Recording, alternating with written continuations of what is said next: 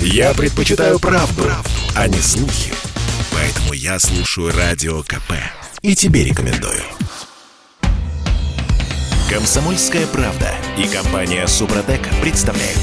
Программа «Мой автомобиль». А знаете, сколько времени теперь нужно, чтобы накопить на новую машину в России? Кредит не берем, откладываем половину зарплаты. В среднем 8 долбанных лет. Отдельный привет всем ностальгирующим по совку. Друзья, мы все вернули. Я Дмитрий Делинский. Всем доброе утро. Андрей Олег Осипов, редактор портала осипов.про у нас на связи. На связи? На связи. Доброе утро всем. Конечно же, присутствует. Доброе утро. А интересно, а вот в СССР, Дим, вот, Олег, мне к вам вопрос. Пол жизни надо было... Сколько копить. нужно было? А там вот такие исследования проводились вообще? Да нет, ну это было очевидно просто. Но ты должен был стоять в очередь, чтобы приобрести. Да. Ты, во-первых, Ты же помнишь, я купил автомобиль. Да, я помню. Назывался ЛуАЗ. ЛуАЗ, Луцкий автомобильный завод. Да, ну да, достаточно долго э, копил на него, ну лет так 7-10. Причем это был самый дешевый автомобильчик, который в то время продавался. Я помню пословицу в связи с этим в начале 90-х.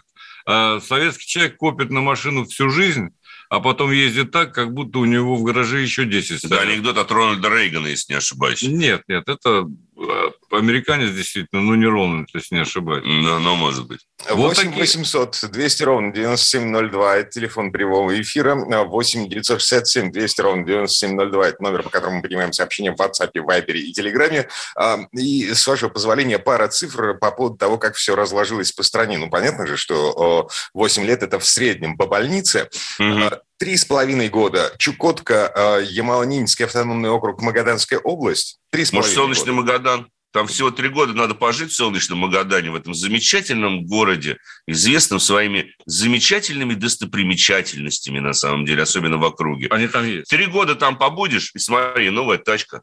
Огонь. Гранта. Огонь. Да, так, Дим, ее туда еще, да, за, за, загнать, э, ну, в смысле, на Чукотку, например, э, ее туда еще доставить нужно каким-то образом. Ну, так, Москва-Питер. Э, Москва 4 э, года 6, э, да, 4,6 года. Это как вообще?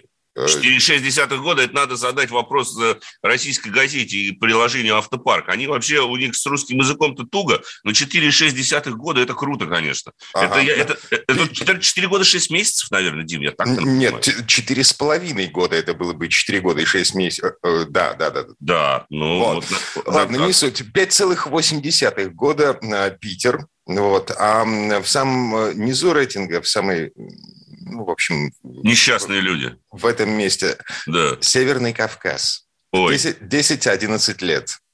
Слушайте, я тут недавно мероприятие было э, в одной республике очень известной. Я что-то посмотрел на парк машин, которые участвовали в этом мероприятии. Ну, оно праздничное, не буду говорить, какое и чье. И как-то там, по-моему, все нормально с машинами. Я как-то не обратил внимания, что Все дело в том, что коллеги с РИА Новостей, которые, собственно, составляли этот рейтинг, они ориентировались на среднюю, а да, даже не на среднюю, на медианную зарплату. Ну, ты понимаешь, э, медианные да. зарплаты, реальные доходы, особенно на Северном Кавказе, они могут отличаться в десятки, а то и в сотни раз. Это точно. Особенно зарплата от дохода. Вот mm-hmm. у нас всегда зарплата от доходов очень сильно отличаются. Почему? Это как в, в Советском Союзе, да? Э, продуктов в магазинах нет, они все в холодильниках. Вот это гениально, кстати. А почему у вас нет продуктов в магазине, только они в холодильниках все? Вот это гениально, конечно. Дорогие друзья, ну мы можем, наверное, спросить у нашей уважаемой аудитории. Слушайте, а скажите, а вы вообще копили на автомобиль? И сколько вы копили на автомобиль? Вот нам было бы интересно это узнать. Мне представляется, я вот сейчас вспоминаю собственное вхождение в мир автовладения, да, я копил на автомобиль, но я все-таки занял денег, чтобы купить первую машину. Более того... Все занимали. Да, не перезаймешь, не купишь. Это пословица 90-х, и она очень актуальна была именно к автомобилям. А автокредитов что... не было тогда, да? Не было, конечно. Можно было только занять у частного лица недостающую тебе сумму, собственно говоря, и купить автомобиль. Но вот не перезаймешь и купишь, было тогда. Автокредиты же появились настолько в нулевых, по большому счету. В 90-х ничего же не было такого. Какой кредит? Нет, кредит можно было взять, но можно тебе не хотелось взять. его брать никак. Ни при каких условиях.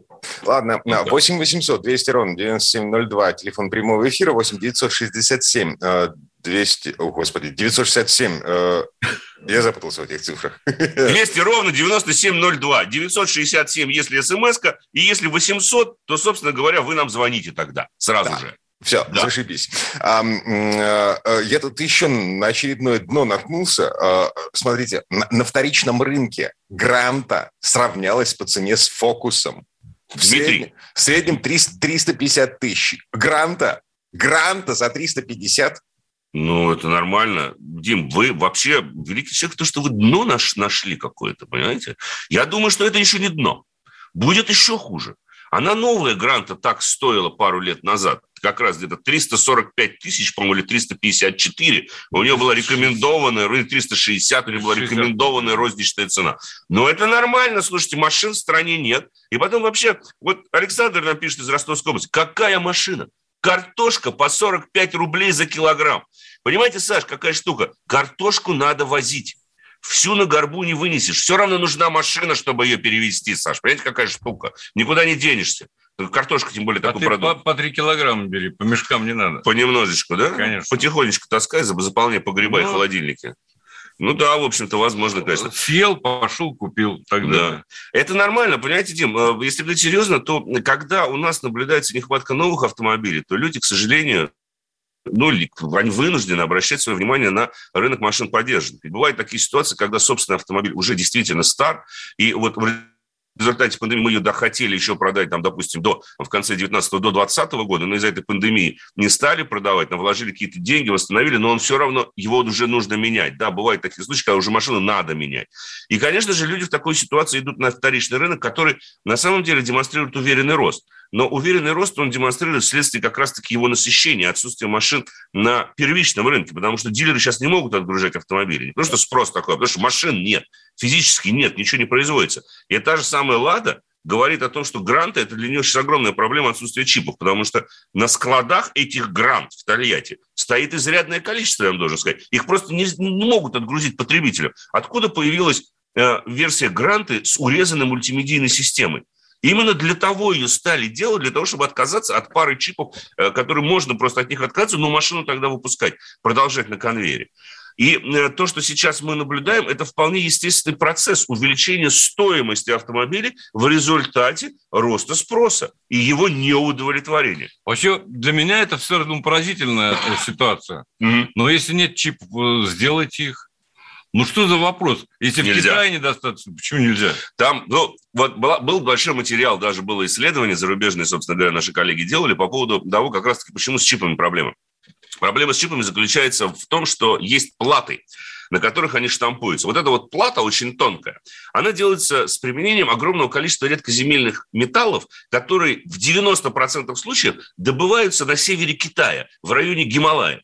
И если и там добыча была прекращена, ее не было практически полтора года. Соответственно, все запасы они исчезли. То есть даже плату, на которой потом печатается микрочип, ее не из чего изготовить. Это необычный пластик. Что, во всей необъятной России нет такого металла? Поэтому вот сейчас в Европе родилось уже два стартапа, которые начали штамповать, собственно говоря, чипы сами для европейских производителей. И платы они сначала пытались закупить в Китае, а сейчас ищут возможности. И уже появился английский стартап, который попытался там что-то изобрести, заменить, в общем, часть редкоземельных металлов какими-то а новыми наш, штуками. который мы открыли, графен.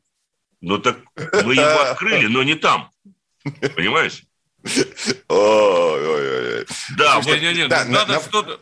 А, Я фон... думаю, выход будет найден. И тут торопиться не надо. Торопиться не надо, согласен, да. Абсолютно да. спокойно. Ну, не бывает такого, чтобы был спрос и не было предложения. Ну, не бывает и не должно быть.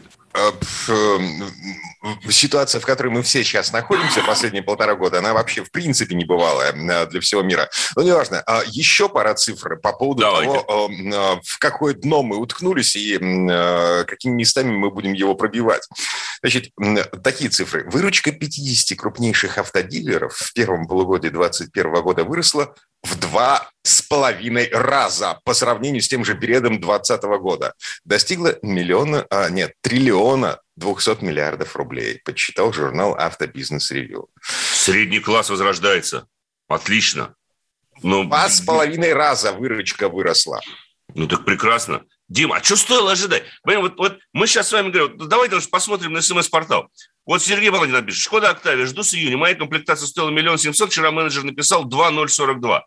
Вы да. понимаете, на 300 тысяч сразу же, на одной машине. вы что вы хотите? Дилеры, у них, они коврики за полмиллиона сейчас продают. И мне вчера, вы посмотрите социальные сети, я такой цены на доп. оборудование не видел вообще никогда. Стоит там, допустим, вчера, вот представьте, тоже по школе, стоит Кадиак. Причем оборудование без чипов. Значит, стоит стоимость комплектации, значит, 2, что-то там 2 740. Это топовая комплектация Кадиака. Стоимость представленной модели 3 750. Ты думаешь, на миллион опций в Кадиак, как? И начинается, а там внизу лист А4. Прям стоимость опций. Ты когда-нибудь установку передних ковриков за 34 200 рублей производил? Нет. Я лично никогда. А, устан... а эти, установку эти, брызговиков эти, за 18 200? Эти коврики а? ноги массируют, э, стопы, ступни? Через мозг только. Когда вы начинаете понимать, что вы за эти коврики 34 тысячи заплатили, у вас как раз пупырышки в районе пяток начинают появляться от того, что вы сидите на таком замечательном дорогом коврике за 34 тысячи рублей. По-моему, это бред. Еще ну... статистика, опять же, э, по поводу дна. 98% новых машин сейчас в России продаются с допами.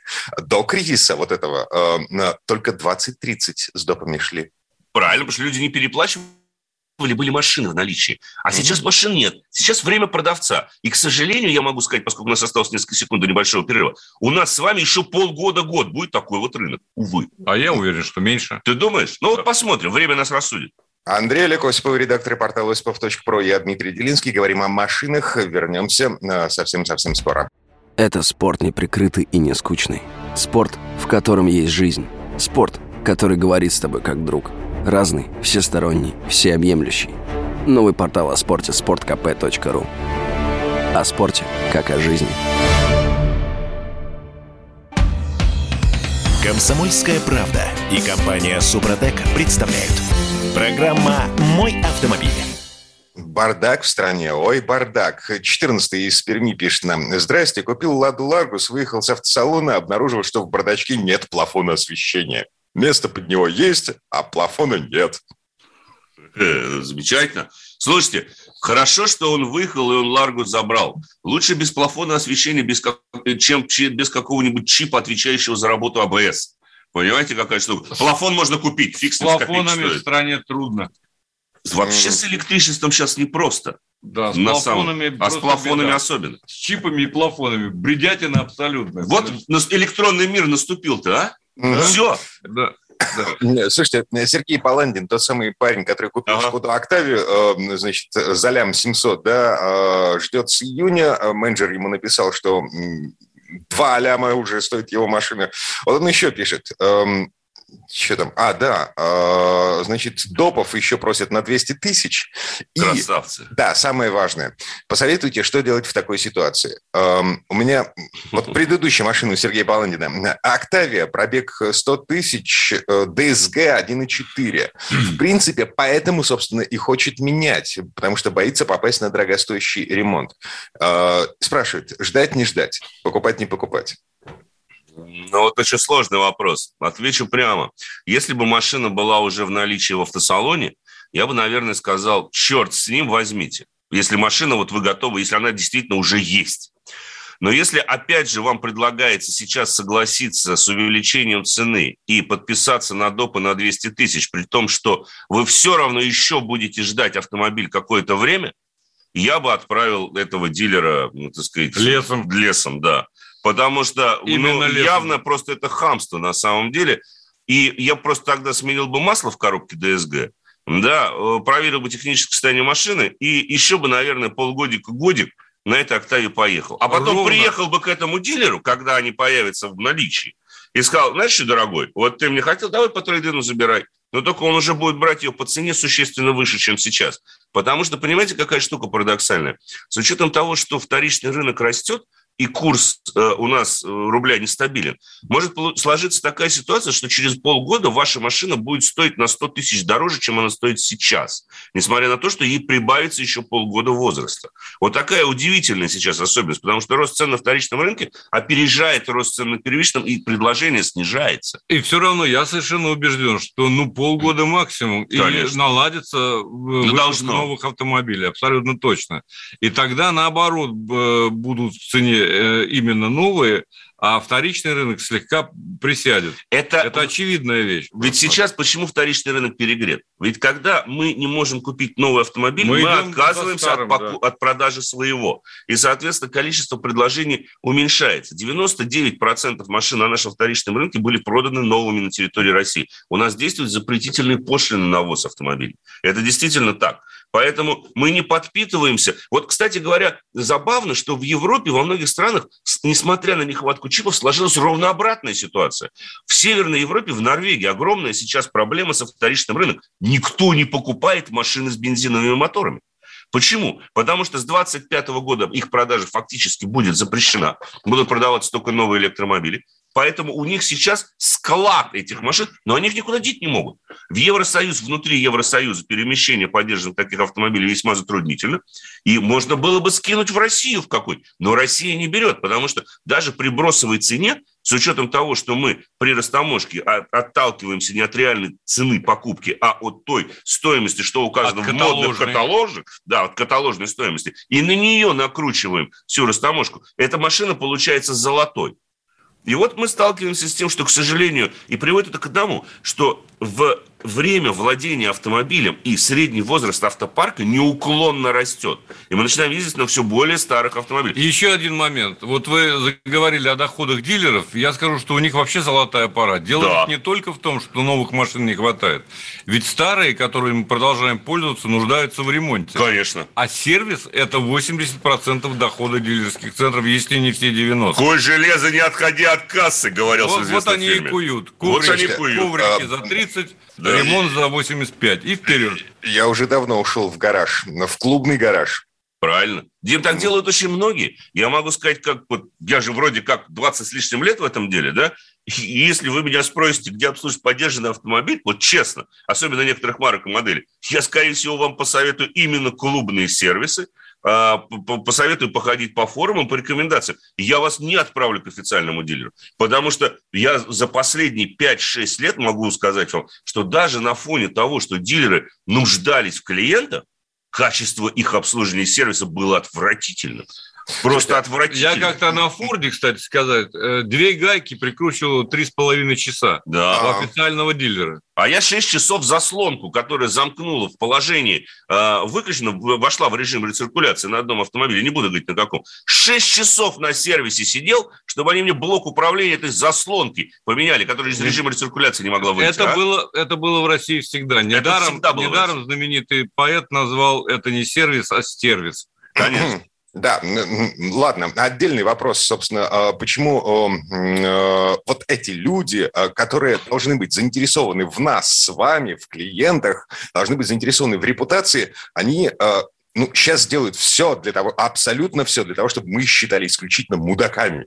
А есть, такой, а есть ответ на этот вопрос, Дим, я извиняюсь, что да. я Есть ответ на этот вопрос. Во-первых, давайте разберемся и поймем одну простую вещь, что конкуренция даже в сегменте автомобильных продаж у нас невелика. Если мы посмотрим на современную розничную структуру автомобильного рынка, то с удивлением обнаружим, что 80% дилерских центров так или иначе входят в крупные консорциумы. Это крупные холдинги. игроки, это холдинги. Антимонопольное законодательство в этой стране не работает от слова совсем. Во всех его сегментах, во всех сегментах нашей экономики антимонопольная служба существует только на бумаге. И с агрегаторами такси, сколько раз мы говорили, то же самое наблюдается на автомобильном рынке. Просто здесь им сложнее, поскольку есть огромный холдинг, который имеет дилерские центры, скажем, 15 брендов. И вроде как, когда мы начинаем смотреть по брендам, ну как, вот есть конкуренция, посмотрите. Ну вы, допустим, там, я не знаю, автомобиль Renault или Шкода можете купить в шести дилерских центрах вашего города. А то, что из шести дилерских центров, они, 4. да, в реальности будет две крупные корпорации, которые будут владеть шестью дилерскими центрами в вашем регионе. Какая конкуренция? Они между собой давным-давно договорились и по стоимости нормы часа, и по стоимости запчастей, и по накруткам на допы. Просто они этого не афишируют. Но, опять же, когда... Тут, получается, русское... То есть ты подозреваешь, ты подозреваешь их в сговоре? Я думаю, что... Нет, я не хочу строить конспирологические теории, но я думаю, что так оно и есть. Просто я смотрю, как, как люди... Э, сговор мудаков. Ну, то есть да. они договорились. Это, это, не, это не чудаки на букву М. Это ребята... рвачей. Это рвачи. И потом, они ведь знают, что даже когда настанет рынок покупателя, а не продавца, да, они скажут, а вам же все равно некуда будет идти. Вы же все равно ко мне придете, скажет менеджер дилерского центра. Вот, это Выход. чисто русское. Выход. Тебе деваться некуда, ты ко мне все равно да. придешь. Цифровизация и интернетизация продаж машин. Зачем мне идти к дилеру, зачем мне идти вот. в салон, зачем платить вот этим самым людям, которые сейчас пытаются нажиться на нас с вами, закладывая по 200-300 тысяч в, в ценник. А если мы можем купить машину через интернет? Да, но у кого вы будете ее получать? Вот. Вы понимаете, да, да что... Погодите, я том... через интернет выбрал, я через интернет заплатил, а получу... Да. Мне пофиг, у кого я ее получу. Ну, Нет, вот, не совсем. Я вот так скажу. Только компания, если не ошибаюсь, могу ошибаться, но вряд ли, только компания Renault в прошлом году смогла наладить самостоятельную отгрузку автомобилей, закупленных онлайн. Они первыми полноценными предложили этот сервис, но, если не ошибаюсь, там все равно были задействованы дилеры как элемент логистики. Потому что ведь сама компания, как вы понимаете, производит автомобили, но редко хранит их на больших складах, она их отгружает дилеров, у которых свои уже есть логистические мощности, и складские в том числе. Поэтому а, все бы хорошо, но только в том случае, если мы полностью сможем исключить посредника из этой цепочки. Для этого надо убрать дилера. А дилера мы убрать не можем, потому что он обслуживает автомобиль. Сам производитель собственной сервисной станции строить не будет. Он создает условия это, для развития это, бизнеса. Это совершенно немыслимо. Это да. новая структура. И получается получается, что... Все а, равно вы к дилеру придете забирать конечно, автомобиль. Конечно. Он все равно будет участвовать в этом процессе, потому что, в конце концов, он осуществляет его гарантийное обслуживание. Он штамп поставит, что он машину отгрузил с момента, собственно говоря, продажи.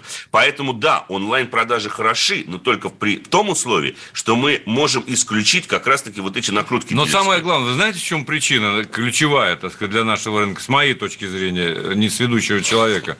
В том, что э, невозможно развить малый и средний бизнес. Угу. То есть для того, чтобы войти в систему продажи вот той или иной марки, вы должны вложить огромные средства. Да построить дилерский центр по стандартам этой да. корпорации, этой компании. Сертифицировать каждого Сертифицировать, механика. Да, и так далее, и так далее. То есть там колоссальные расходы. Да.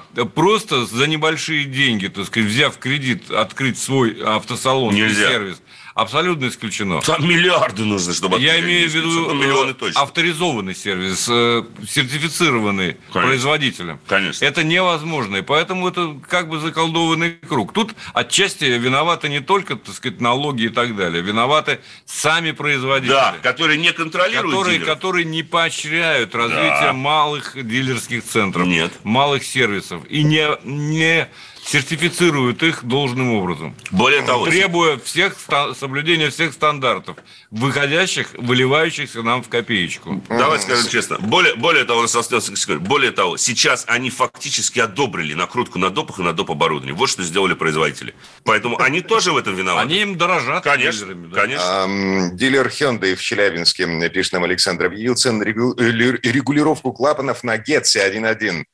15 тысяч рублей. Ну, Плюс 2000 обязательно правильно. Да чтобы он... Тихо. Вернемся. Хорошо. Машина после перерыва. Да. Хорошо.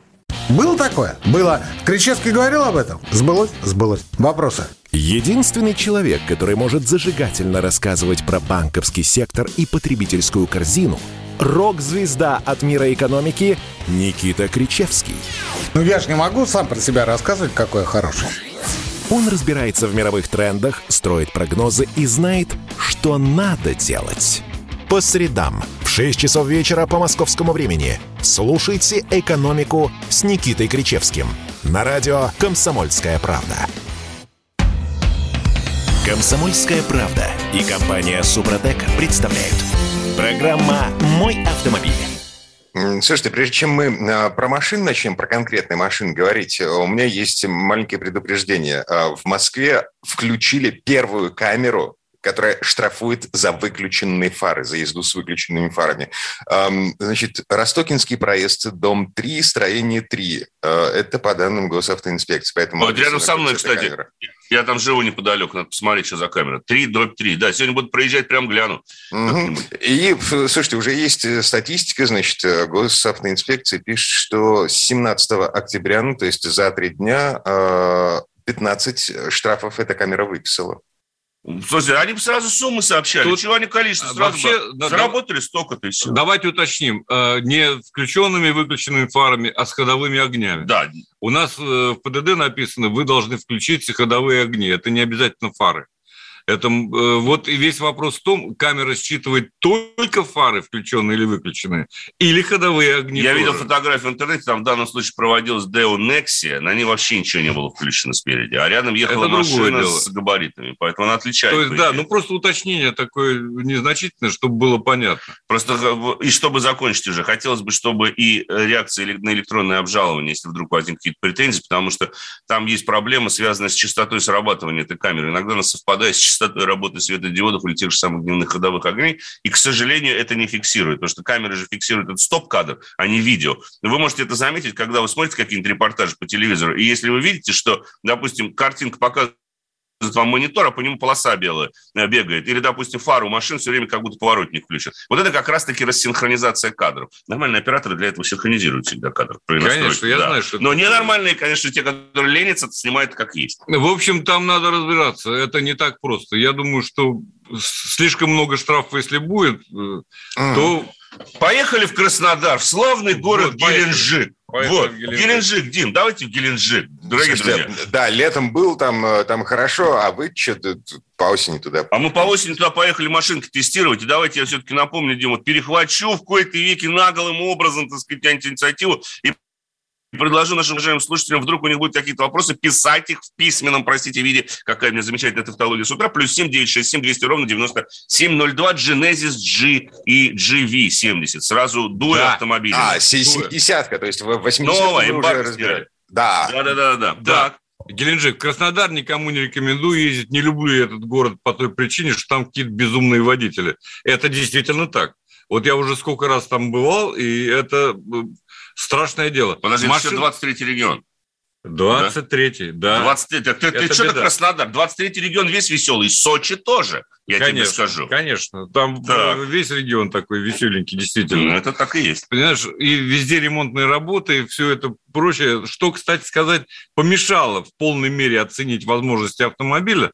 Но первое знакомство – в течение двух дней состоялось. Два дня, две машины, да? Угу. G70 и GV70. У нас один день новый и седан и новый кроссовер. Они говорят про G70, про седан, начну с него, э, что это обновленная, так сказать, версия, да, там да. рестайлинг небольшой. На самом деле э, достаточно серьезно обновленная машина, причем э, там есть э, технологии, которых не было раньше.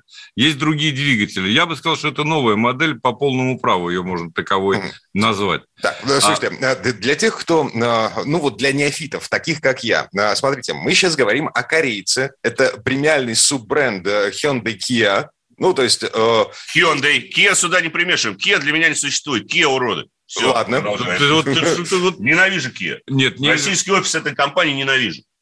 Ну, да. Андрей, извините. Андрей, извините.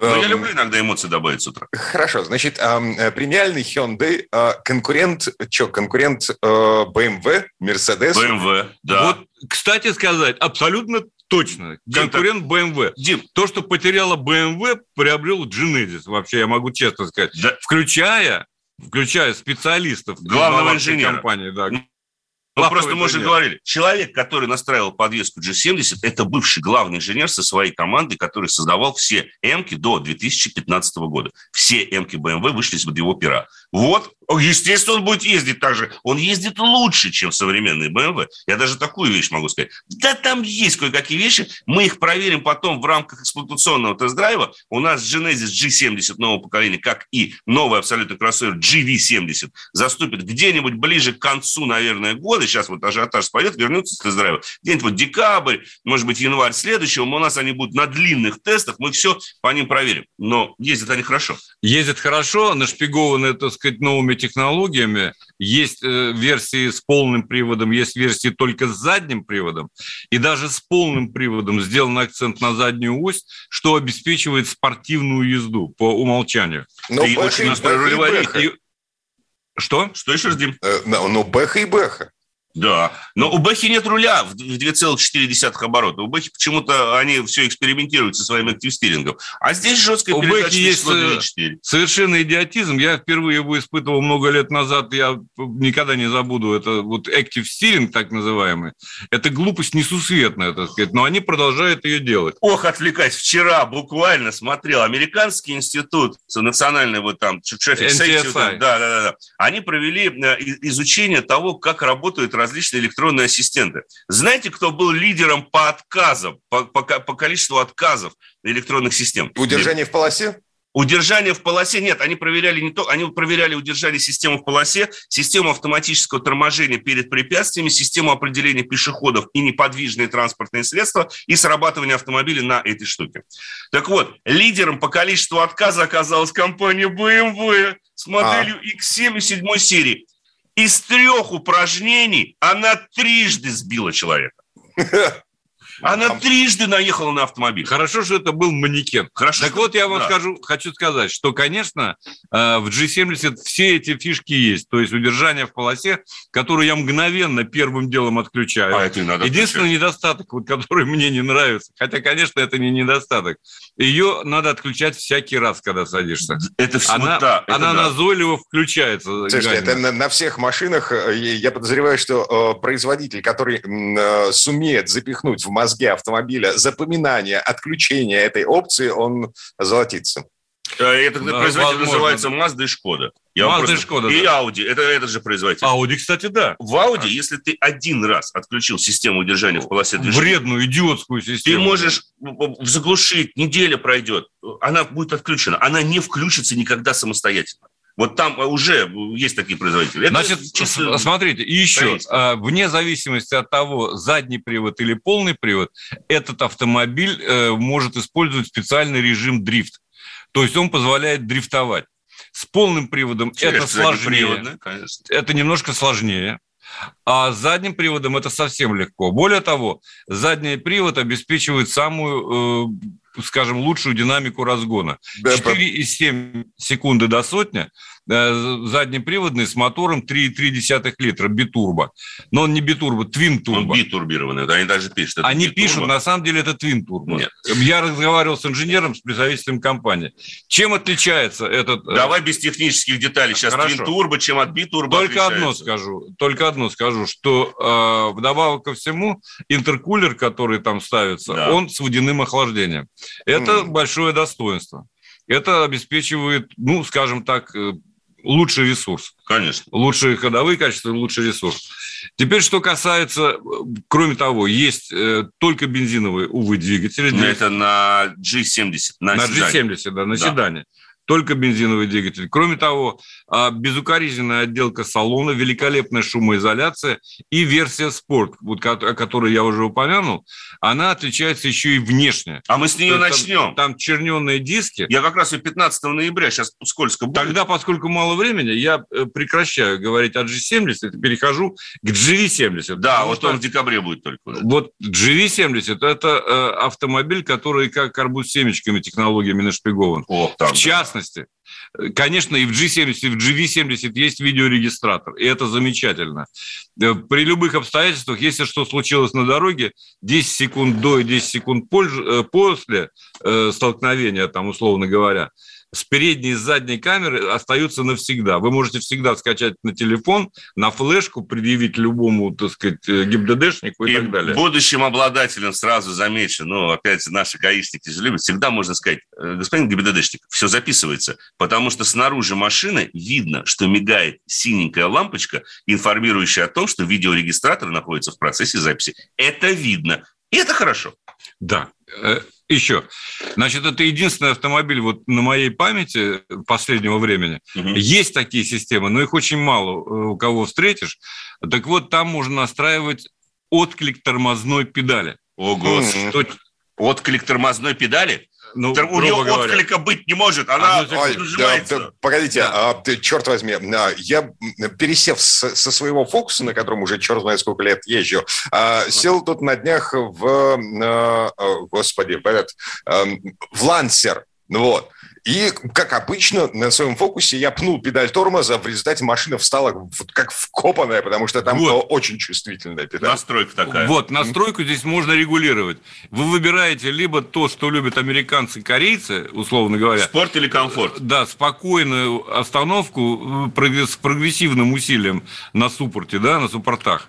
Да. А, либо вы э, выбираете, так сказать, э, мгновенную, условно говоря, реакцию, когда едва касаетесь педали э, тормоза, как автомобиль замедляется весьма и весьма эффективно, но едва не встает колом. 20 сказать. секунд у нас осталось для того, чтобы... Тогда я не досказал для даже того, половины. Чтобы... Конечно же. Мы обязательно об этом расскажем еще, наверное, в рамках, в том числе и прямых эфиров и включения. А сегодня мы должны пожелать нашим уважаемым слушателям хорошего дня – mm-hmm. чтобы все складывалось. Берегите себя. И дать а... дорогу Сан Санычу Пикуленко. А, Диме Сан большое спасибо. Да, в следующей четверти часа будет говорить про горбатый Запорожец. Программа «Мой автомобиль». Этому миру нужен новый герой. И он у нас есть. Это Эдвард Чесноков. Можно ли надеяться, что в этом великом противостоянии меча и брони мы все-таки победим? Мы прожили еще один день, мы смело идем вперед и смело поднимаем русский флаг. Слушайте, конечно же, радио «Комсомольская правда». Верьте в то, что дальше будет только лучше, потому что хуже уже просто некуда. Эдвард Чесноков.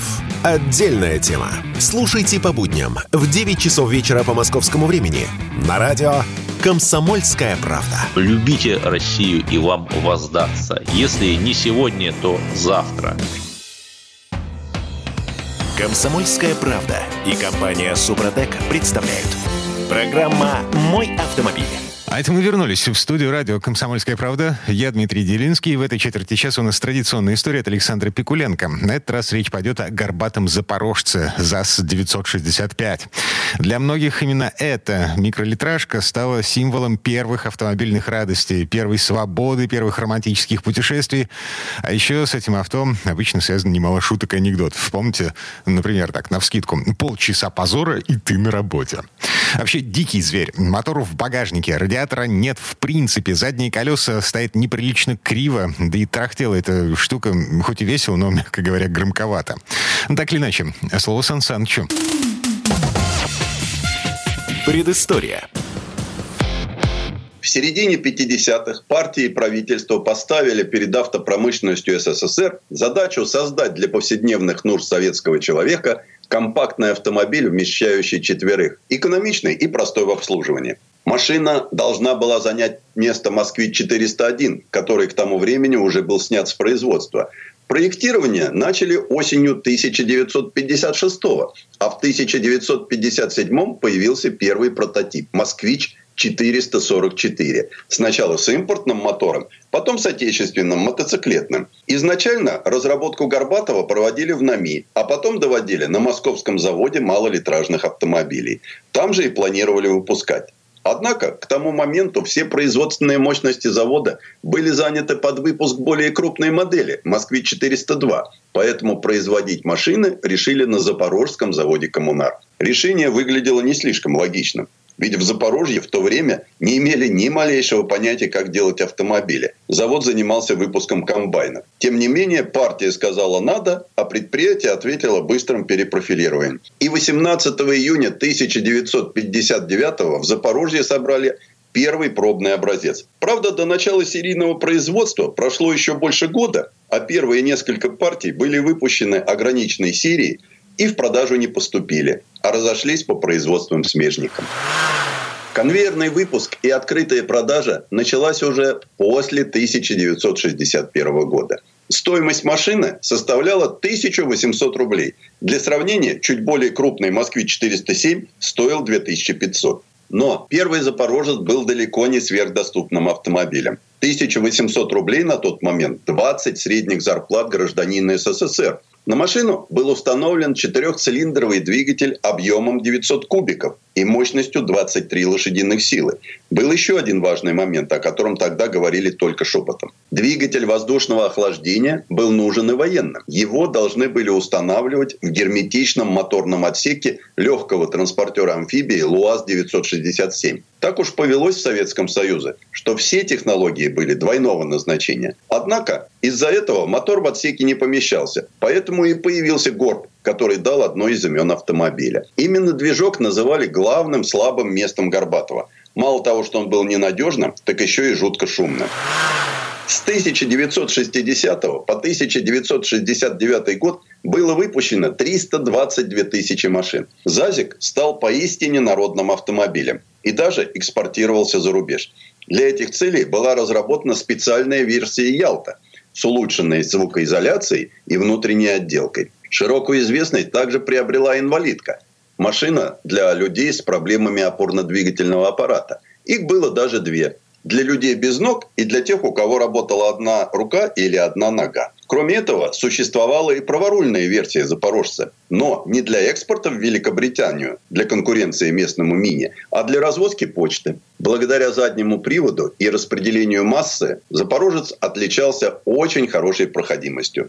Там, где пехота не пройдет и бронепоезд не промчится, запор на позе проползет и ничего с ним не случится. Так о машине шутили в свое время. Возможности машины потрясали. Даже когда передние колеса были полностью заблокированы грязью, Запорожец продолжал ехать. Для многих советских семей именно ЗАЗ-965 стал первой в жизни машиной. На нем и по городу ездили, и за город выбирались. За свой игрушечный вид, дешевизну и конструктивные недостатки он часто становился объектом шуток. Горбатый был постоянным героем анекдотов, в которых он сталкивался с 600-м Мерседесом, боялся собак и позорил всю семью. Но народной любви все же было куда больше. А ведь он вовсе не такой неудобный, как кажется на первый взгляд. По крайней мере, для водителя и переднего пассажира. Хуже всего, что левой ноге мешает арка колеса. Но напольные педали вполне приемлемы. К рычагу переключения передач с довольно большими ходами можно привыкнуть. Тормоза без усилителя, да ерунда. Чтобы терпеливо перенести разгон хотя бы до 60 км в час, нужно чувство юмора и добродушия. При этом 27-сильный воздушник тарахтит от души. Поначалу даже весело, но представим себе путь к морю километров 500, а то и в тысячу. А ведь маленькие, тесненькие машинки во времена их молодости служили, как правило, именно дачными и отпускными. Спина уже давно устала от хлипкого тщедушного стульчика, тарахтение все больше давит на уши, при том, что даже для неполностью загруженного автомобиля 80 км в час – это предел. А ведь для многих советских семей в 60-е поездка к морю, да еще на собственном Запорожце, была огромным счастьем, которому завидовали еще больше семей. Ну а мизерный багажник часто дополняли конструкцией на крыше размерами скорее подходящей для «Волги». Летом на нормальных для ЗАЗика скоростях управляемость сносная. Но скоростной езды машины не любят. Это быстро поняли те, кто выступал на ЗАЗ-965 в ралли. Да, да, в ралли. Скажем, знаменитый в СССР гонщик, неоднократный чемпион Союза и призер международных соревнований Стасис Брунза начинал спортивную карьеру именно на Горбатом и как-то раз испытал на прочность его крышу. Кстати, этот показатель прочности у ЗАЗ-965 был на высоте. Впрочем, подавляющему большинству владельцев куда важнее была ремонтная пригодность. Первый автомобиль в условиях дефицита мастерских и запчастей способствовал освоению навыков слесаря, моториста, даже жестянщика и маляра. Нехитрые манипуляции с силовым агрегатом сначала опустить, потом вытянуть назад, и можно его ремонтировать прямо в гараже или во дворе. Бывало, с помощью соседа двигатель доставляли даже в квартиру только что полученной хрущевки. Там под неодобрительное гудение жены и заинтересованное щебетание наследников мотор воздушного охлаждения, зато течей нет, ремонтировали, разбирая по цилиндрам. И вот общая семейная радость. Машина снова на ходу. Вещью в себе была автономная печка. Греет вне зависимости от температуры двигателя, когда работает. Свеча накаливания, регулятор. Звучит теперь так же экзотично, как выставить зажигание или отрегулировать уровень в карбюраторе. Впрочем, зимой тогда ездили редко. Большинство запорожцев стояли на приколе. Редко в гараже, чаще под брезентом во дворе. И не беда, что микролитражный запорожец тесноват и шумен. Не слишком быстр и не так, чтобы уж очень надежен. Он ведь первый. А впереди большая светлая жизнь, твоя личная и всей страны, которая строит все больше жилья, пусть пока малогабаритного, а за пару месяцев до старта серийного 965-го даже запустила в космос живых существ – собачек белку и стрелку. Многие горбатые на ходу до сих пор. В зависимости от состояния их стоимость колеблется от отдам за так до пару миллионов рублей. Их активно реставрируют, то тюнингуют. Если вам хотелось бы иметь милую старинную машину, то горбатый – это ваш выбор. Предыстория. Сан Саныч, спасибо. Это был Александр Пикуленко, летописец мировой автомобильной индустрии. Ну и добавлю, что слухи о ненадежности Горбатова были, ну так скажем, сильно преувеличены. Случаев, при которых Запорожец сломался бы так, что его нельзя было отремонтировать в поле э, с помощью кувалды и такой-то матери, было немного. Хотя я лично на таком не ездил. У моей бабушки был уже следующий ушастый запорожец. Я помню расположение всех масленок в подвеске, нашприцевался на всю жизнь. У нас на этом все на сегодня. Дмитрий Делинский, радио «Комсомольская правда». Берегите себя. Программа «Мой автомобиль».